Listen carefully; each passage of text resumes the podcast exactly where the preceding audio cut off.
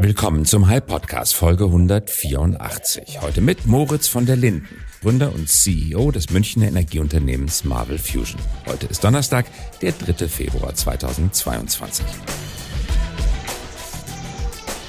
Unser Thema heute. Der Schutz des Klimas senkt den Verbrauch von Strom nicht ab, sondern treibt ihn in die Höhe. Millionen Verbrennungsmotoren müssen durch Elektroantriebe ersetzt werden. Die dafür nötige Energie gilt es, klimaneutral zu erzeugen. Wind und Sonne werden dafür zumindest in Deutschland nicht ausreichen.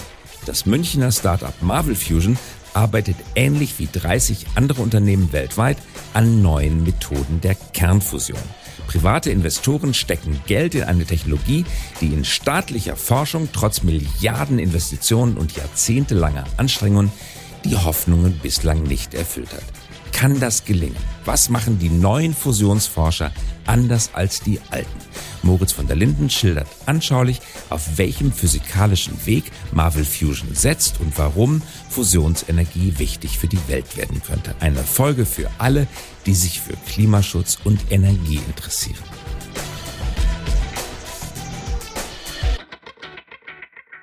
Herzlich willkommen, Moritz von der Linden. Schön, dass du mit dabei sein kannst. Grüß dich, Christoph Gese.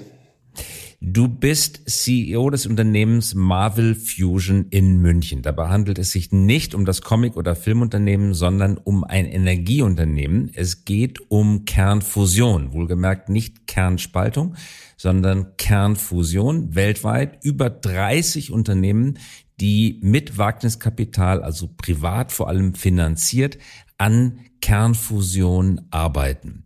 Wie genau soll das funktionieren? In unserem Ansatz setzen wir nicht äh, wie ähm, in den bisherigen Bemühungen auf äh, die Notwendigkeit sehr, sehr hoher Temperaturen, um zwei Atomkerne so nah aneinander zu bringen, dass sie miteinander fusionieren, sondern wir setzen auf äh, hochintensive Ultrakurzpulslaser, die ein nanostrukturiertes Target ähm, mit äh, dem äh, Treibstoff ähm, äh, ähm, propagieren mit, mit ihrer Energie und dadurch ähm, Fusionsreaktionen ähm, in Gang setzen. Ja, es ist keine kalte Fusion, das müssen wir dazu sagen, weil bei dem Thema kalte Fusion verdrehen viele Fachleute und aber auch Leser von Zeitungen, Zeitschriften und Webseiten ihre Augen, weil ziemlich genau 30 Jahre ist es her, dass zwei Forscher am CERN angekündigt hatten, sie hätten kalte Fusion gefunden und damit das Perpetuum mobile der Energiewirtschaft entdeckt. Das entpuppte sich als Messfehler, eine große Blamage für die beteiligten Forscher. Die haben sich bis heute nicht wirklich davon erholt. Ihr seid keine kalte Fusion, aber eure Fusion findet trotzdem nicht bei 100 oder 200 Millionen Grad statt. Wie heiß wird es denn? Also wir formulieren das so, dass es keine Notwendigkeit gibt für Temperatur. Wir initiieren Fusionsreaktionen über die kinetische Energie zwischen den Atomkernen. Das heißt, statt sie über äh, hohe Temperaturen in, in Schwingungen zu bringen und damit äh, nah aneinander, setzen wir darauf, äh, die Atomkerne anzustoßen, äh, damit sie einander treffen und äh, dann fusionieren. Mhm. Nun habt ihr, und deswegen freue ich mich, dass wir heute auch sprechen können, eine gute Nachricht zu verkünden. Ihr habt einerseits neues Wagniskapital in einer neuen Runde eingesammelt und außerdem Kooperationen mit Industriepartnern angekündigt. Magst du uns vielleicht den Kern der Nachricht, die ihr heute verkündet habt, noch einmal kurz referieren? Die Finanzierungsrunde wurde angeführt von Earlybird und ermöglicht uns in den nächsten zwei bis drei Jahren die Validierung der Physik, das heißt die ähm, äh, schrittweise Überleitung des ähm, Fusionsmodells in die Realität. Das heißt, dass wir an Laseranlagen auf der Welt, vor allen Dingen in Europa und in den USA, Experimente umsetzen, ähm, aus denen wir dann ableiten können, wie die genaue Spezifikation der Laser- und Treibstofftargets sein muss, damit ein kommerziell tragfähiges Kraftwerk daraus entwickelt werden kann. Die, wie viel ähm, Geld habt ihr insgesamt bekommen oder bekommt ihr jetzt? Wir haben jetzt äh, 35 Millionen Euro eingesammelt und ähm, diese, dieses Kraftwerksdesign ähm, werden wir nicht alleine stemmen, sondern haben uns hierzu in ähm, starke Industriepartner gesucht. Ähm, mit Siemens Energy ähm, arbeiten wir an diesem Kraftwerksdesign inklusive wie ähm, aus einer Fusionsreaktion dann auch Energie geerntet werden kann. Und ähm, mit äh, Trumpf und Thales ähm, entwickeln wir das äh, Lasersystem, das dann im Zusammenspiel mit den Treibstofftargets äh, die Fusionsreaktionen ermöglicht. Euer Modell setzt auf eine quantenmechanisch unterstützte Reaktion. Klingt jetzt kompliziert, aber magst du es vielleicht auch für Laien kurz zusammenfassen, wo der quantenmechanische Effekt ins Spiel kommt und wie er hilft? Es geht darum, die ähm, Tunnelwahrscheinlichkeit zu erhöhen. Das heißt, dass ähm, Atomkerne statt über den sogenannten Coulomb-Wall äh, drüber zu müssen, um sich äh, zu treffen, wofür sehr viel Energie notwendig ist, über Quantenmechanik ähm, Tunneleffekte genutzt werden können, ähm, um äh, Fusionsreaktionen effizienter zu ermöglichen. Wenn das funktioniert, dann wäre einer der Vorteile, dass es keinen radioaktiven Atommüll gibt, der produziert wird. Wenn ich es richtig verstanden habe, bitte korrigiere mich, es treten kein oder sehr wenige Neutronen aus und damit werden andere Materialien, wie zum Beispiel das ähm, Eisen oder der Stahl in einer Kuppelkonstruktion wie in klassischen Atomkraftwerken nicht aktiviert. Das heißt, es fällt kein radioaktiver Müll an. Ist das richtig? Das ist grundsätzlich richtig, wobei man immer einen gewissen Neutronenfluss hat. Ich, der Unterschied ist, der ist hier so gering, dass äh, die Aktivierung, äh, die stattfindet, ähm, klingt innerhalb von äh, Stunden oder äh, einer Woche ab. Das heißt, die Notwendigkeit der Lagerung von äh, langlebigem, Müll, langlebigem Müll ist nicht notwendig. Jetzt müssen wir uns das so vorstellen, es gibt Nanotargets und die werden vor einen Laser geschossen. Der Laser löst in den Nanotargets dann eine Fusionsreaktion aus. Die Wärme wird abgeleitet und mit klassischer Dampfkraftmethode dann auf eine Turbine übertragen. Ähm, ja, ähm, wir haben zwei Wege, die ähm, Energie zu ernten. Das ist äh, der eine Weg über einen klassischen Dampfzyklus. Dadurch, dass aber aus einer Proton-Bohr-Fusion äh, positiv geladene Teilchen äh, entstehen, können wir die auch über Induktion in äh, Strom verwandeln. Und ähm, so haben wir äh, zwei Wege, um effizient die Energie aus der Fusionsreaktion zu gewinnen. Woraus besteht denn das Target der Brennstoffe? Besteht aus einem Wasserstoffproton, also H1 und dann das äh, Bohr-Isotop äh, Bohr 11 und ähm, ähm, diese äh, Treibstofftargets sind äh, nanostrukturiert, das heißt, sie haben eine, eine bestimmte Form, die ähm, es dem Laser ermöglichen, sehr effizient äh, seine Energie in dem Treibstoff zu deponieren. Letztlich geht es um eine möglichst effiziente Transformation der Laserenergie in die Energie der Ionen, die äh, dann wieder andere Atomkerne anschieben, um äh, dann zu Fusionsreaktionen zu führen. Und ähm, während man natürlich immer darauf schaut, was bekomme ich denn aus so einer Fusionsreaktion raus, ist es eben genauso wichtig, darauf zu schauen, wie effizient ähm, bringe ich die Energie in das System, um äh, Fusionsreaktionen anzustoßen. Und das ist ein ganz besonderer Vorteil unseres Ansatzes, dass wir äh, ohne sogenannte Kompressionslaser auskommen, die also ein Target nochmal zusammendrücken, um dann hm, durch die Kompression hohe Temperaturen zu erreichen. Das brauchen wir nicht, sondern äh, wir können mit einem Kurzpulslasersystem arbeiten, das ähm, dann in dem sogenannten Zünder diese Initialreaktion ähm, initiiert.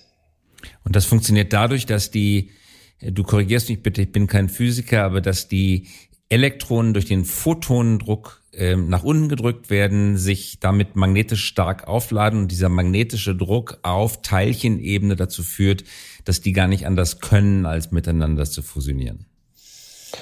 Ähm, Richtig, also äh, du hast das äh, sehr gut dargestellt. Zunächst äh, drückt der Laser mit, mit, mit dem Photondruck die, die Elektronen in eine Richtung und dadurch entsteht dann ein, ein Magnetfeld. Der Trick ist, wenn die Elektronen alle raus sind, dann sind nur noch positiv geladene Atomkerne übrig, die sich voneinander abstoßen. Und das ist diese initiale kinetische Energie, die wir nutzen, um äh, Fusionsreaktionen einzuleiten. Und das Pech dieser Atomkerne ist, dass sie sich zwar abstoßen, aber es sind so viele in der Nähe, dass Abstoßen in die eine Richtung bedeutet automatisch rangedrückt werden an den Nachbarn, können also gar nicht entkommen, sind eingesperrt und das zwingt sie dann in die Fusion.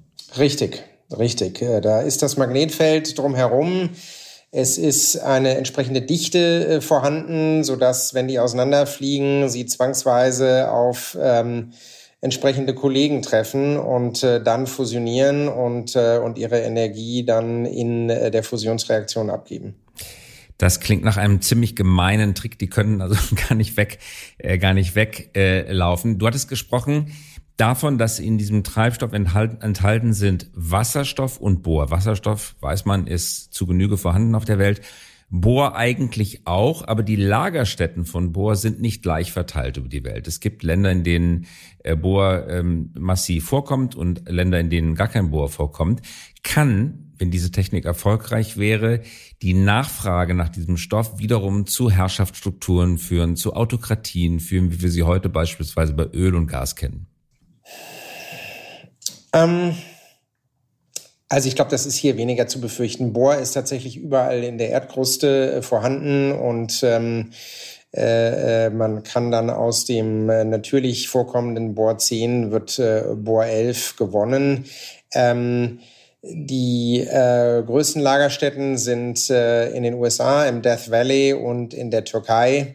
Und ähm, das ähm, ist für äh, Zehntausende von Jahren verfügbar, selbst wenn man ähm, mit Fusionsenergie die ganze Welt versorgt. Also ich glaube, da besteht zunächst ähm, keine, keine, keine Knappheit. Ja. Jetzt wagt ihr euch in ein Feld hinein, das traditionell Forschungsgebiet Gebiet von Nationalstaaten war. Das große Projekt, das man kennt, ITER genannt, ITER, ist mit vielen Milliarden finanziert, hat sehr viel Verspätung mit dem neuen Reaktor. Es kommen immer zehn Jahre dazu und weitere Milliarden. Äh, und eure Überzeugung ist, dass die dort verwendete heiße Fusion mit Plasma über 100 Millionen Grad heißt, das von Magnetfeldern an der richtigen Stelle gehalten wird, dass dieses Prinzip auf Dauer nicht funktioniert, weil die Energieausbeute negativ ist. Sprich, man steckt mehr Energie hinein, als hinauskommt. Also, ich denke, dass zunächst mal es wichtig ist, dass irgendjemand Fusion hinbekommt, denn äh, die Menschheit äh, braucht es. Ähm, die Magnetfusion äh, beruht auf ähm, sehr solider Physik. Ähm, und äh, ist ähm, seit 1948, als Sacharow den ersten Tokamak designt hat, ähm, äh, graduell immer weiterentwickelt worden. Ähm, genauso wie bei uns gibt es aber eben auch in der Magnetfusion nach wie vor erhebliche Hürden. Wir glauben, dass wir mit unserem Ansatz ähm, äh, zwei der ähm, wichtigsten Hindernisse umschiffen können. Das eine sind ähm, durch die hohen Temperaturen verursachte hydrodynamische Turbulenzen. Das heißt, ähm, in diesem Plasma äh, kommt es aufgrund der hohen Temperatur einfach zu äh, ähm, extrem schnellen Bewegungen und, Turbulenzen, die dazu führen, dass sich die einsetzende Fusionsreaktion nicht, nicht weiter fortsetzen kann. Und das ist, ähm, ist, eine, ist eine große Herausforderung, diese Turbulenzen zu kontrollieren.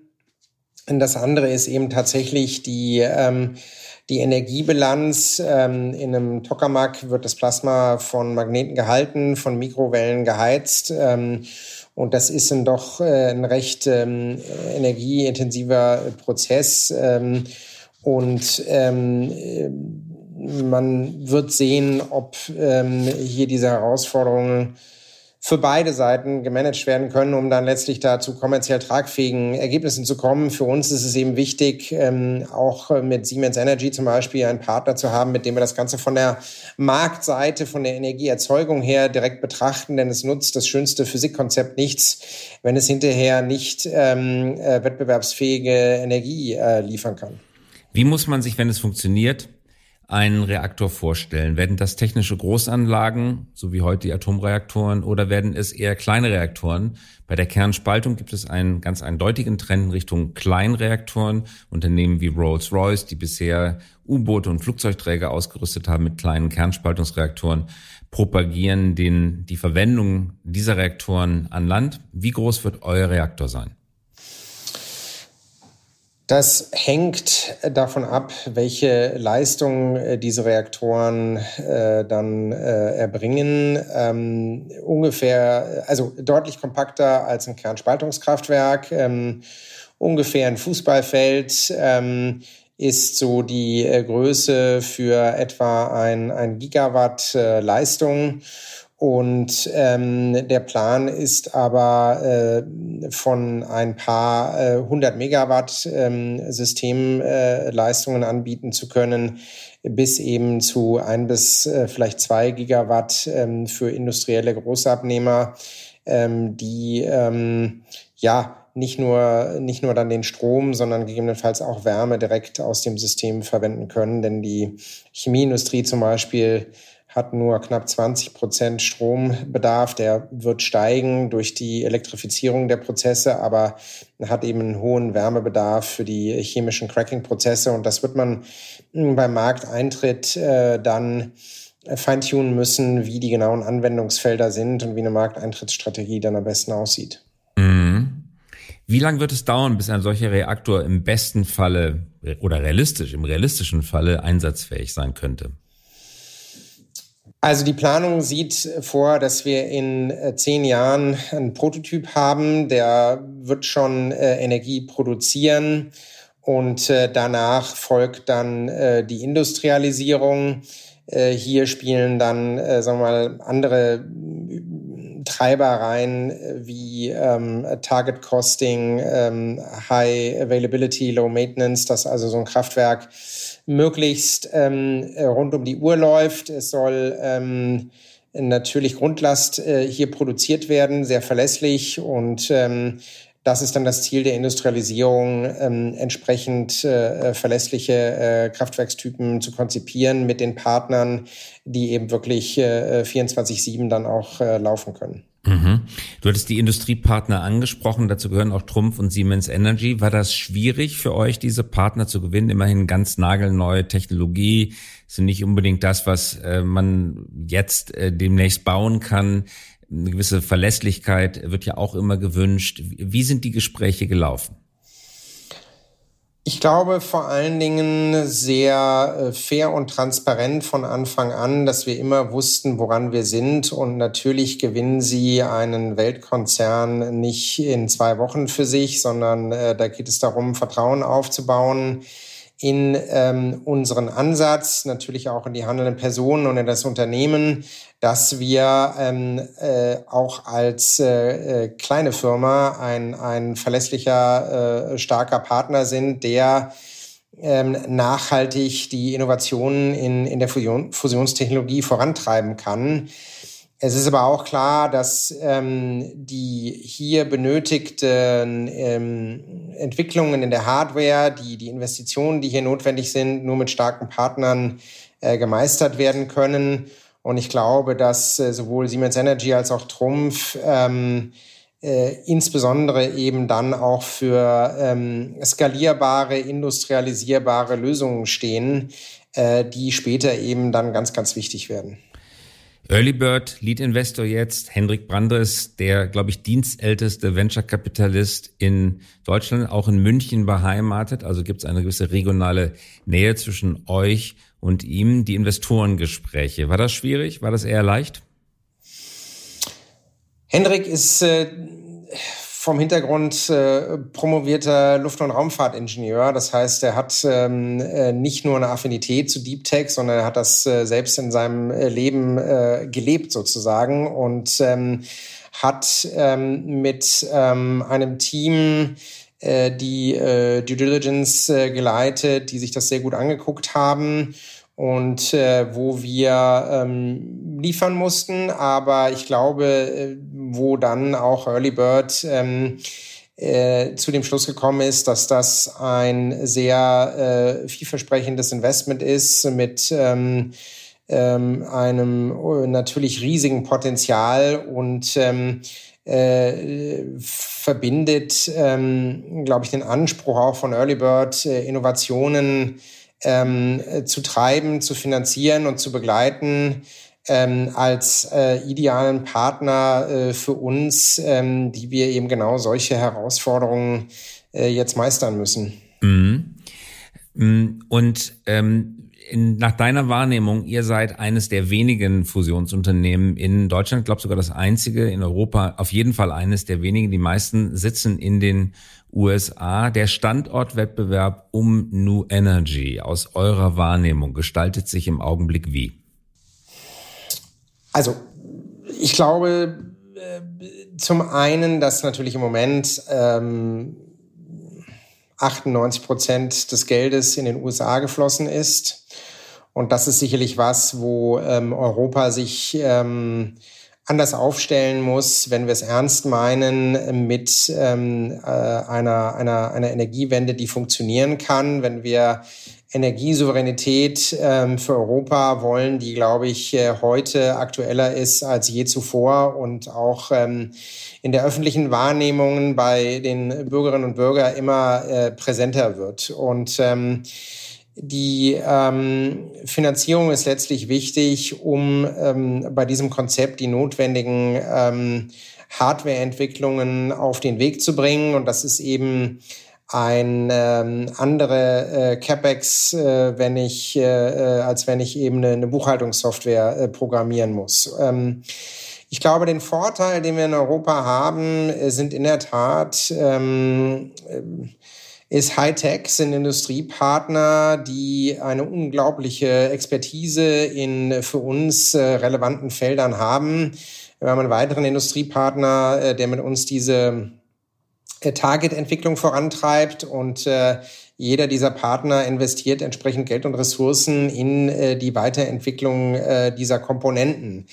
Die ähm, diese ultraintensiven, ultrakurzpulslaser haben ähm, in, in Europa ähm, einen wesentlichen Schwerpunkt. Äh, zum Teil stehen die leistungsfähigsten Anlagen hier bei uns in Europa und nicht in den USA. Und ich denke, dass wir technologisch ähm, uns äh, in, in, in Deutschland ähm, mit diesen Partnern ähm, extrem gut aufstellen können und dann auch ähm, es weltweit ähm, äh, skalieren können.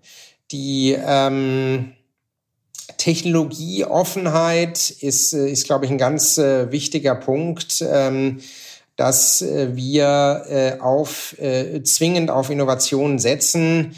Wir rechnen damit, dass wir in Deutschland ähm, nördlich von zwei Petawattstunden Verbrauch äh, haben werden. Hilf uns äh, nochmal, was sind Petawatt? Ja, Im Moment geht die, äh, die Bundesregierung geht von 800 Terawattstunden aus. Ähm, das, was danach kommt, sind dann Petawattstunden.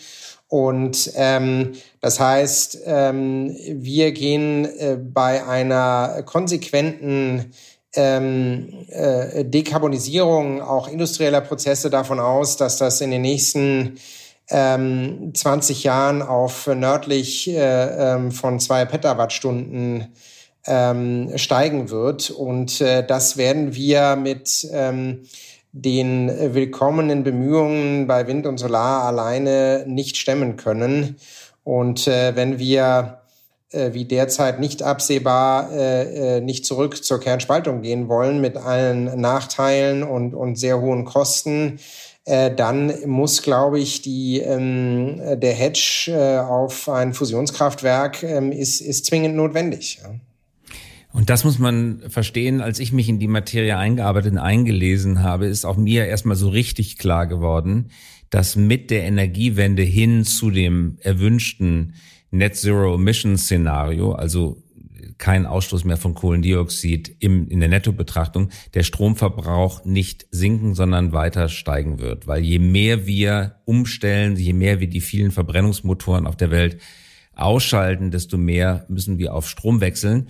Auch nach den Szenarien der internationalen Energieagentur, Unterorganisation der OECD, glaube ich, geht der Stromverbrauch in den emissionsfreien Szenarien ganz deutlich nach oben. Unter allen Szenarien dieser Agentur ist die, das Szenario am stromintensivsten, das am wenigsten CO2 emittiert. Also eigentlich ein Trade-off könnte man sagen, oder zumindest ist ein Preis, den wir dafür bezahlen müssen, dass wir aus der Kohlenstoff- oder Kohlendioxidwirtschaft aussteigen hinein in die Elektrowirtschaft bedeutet mehr Strom und Strom bedeutet, dass er auch produziert werden muss. Und das möglichst CO2-neutral, weil sonst haben wir einfach nur per Umweg die CO2-Emission wieder eingeführt. Ja, unbedingt. Und eben in den entsprechenden Mengen. Ähm, also auch ähm, die Herstellung von grünem Wasserstoff über Elektrolyse ist extrem energieintensiv. Die Umstellung der Stahlproduktion äh, weg von äh, Kohlenstoff als Reduktionsmittel auf einen elektrochemischen Prozess. Ähm, der Verkehr, ähm, also da gibt es ähm, fünf oder sechs äh, substanzielle Säulen im CO2-Verbrauch, die wir alle äh, anpacken müssen und deren Umstellung auf eine äh, äh, oder einen Dekarbonisierungsprozess nachhaltig zu begleiten, braucht es substanziell mehr Energie. Und ähm, das werden wir mit ähm, Fusion stemmen können. Dafür brauchen wir natürlich neben diesen starken Partnern auch ähm, das weitere finanzielle Backing ähm, in Europa, um dann hier eine echte äh, Alternative in den erneuerbaren Märkten der Zukunft äh, positionieren zu können.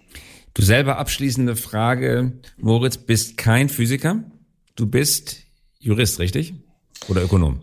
Ich bin äh, Ökonom. Ökonom, und, äh, ja. inzwischen. Du bist Ökonom. Äh, Autodidakt äh, Fusionsphysiker, ja. so ein bisschen fühle ich mich auch schon so. Wie bist du persönlich zu dem Thema gekommen? Ökonomen können alles, richtig? Ich wurde zusammen mit einem meiner Mitgründer, einem Physiker, gebeten, eine äh, Due Diligence äh, zu machen. Und äh, über diese ähm, Prüfung sind wir zu dem Fusionsthema gekommen und waren dann so inspiriert und begeistert, dass wir gesagt haben, wir, wir wollen das selbst anpacken. Und das habt ihr dann getan, habt die Firma gegründet. Sie ist wie alt jetzt? Wird im, im, also zweieinhalb Jahre sind wir jetzt unterwegs und ähm, ja, sind inzwischen äh, über 40 Leute mit äh, starken Kooperationspartnern in der Wissenschaft auch, neben der Industrie und äh, sehen uns gut aufgestellt in diesem Ökosystem auch die anstehenden Herausforderungen dann zu meistern. Und ich habe euch vor ein paar Wochen mal besucht in München. Ihr sitzt in der Blumenstraße im Lehl. Und das Gebäude, wie ich hinterher herausgefunden habe, ist das ehemalige Gebäude der Stadtwerke München. Das heißt, äh, Stadtwerke ja natürlich spielen immer eine wichtige Rolle in der Energieerzeugung und Verteilung. Und ausgerechnet in dem Gebäude hat Marvel Fusion sein Domizil genommen. Zufall oder Absicht? Ähm, tatsächlich ein, ein, ein Zufall, aber ein schöner Zufall, ja. ein schöner Zufall, gut. Also, Glückwunsch zu der Runde und weiter viel Erfolg nach München. Marvel Fusion. Moritz von der Linden war das. Danke fürs Mitmachen. Herzlichen Dank. Das war der Hype Podcast. Dieser Podcast erscheint jeden Donnerstagabend um 18 Uhr. Damit Sie keine Folge verpassen, abonnieren Sie uns gerne jetzt oder hinterlassen Sie ein Like wenn es Ihnen gefallen hat. Eine Produktion der Axel Springer High GmbH, einer führenden Beratung für Strategie und Umsetzung neuer Geschäftsmodelle. We support leaders in turning their organizations into 21st century winners. Über Post freuen wir uns unter christoph.käse at high.co. Und zum Abschluss noch eine Einladung. Haben Sie Lust, Teil unserer Mission zu werden? Wir wachsen kräftig und suchen daher Verstärkung für unsere Consulting-Teams auf allen Ebenen, von Praktikanten und Praktikantinnen bis hin zu Teamleads. Mehr finden Sie dazu auf unserer Karriereseite unter hi.co slash career. hy.co slash career.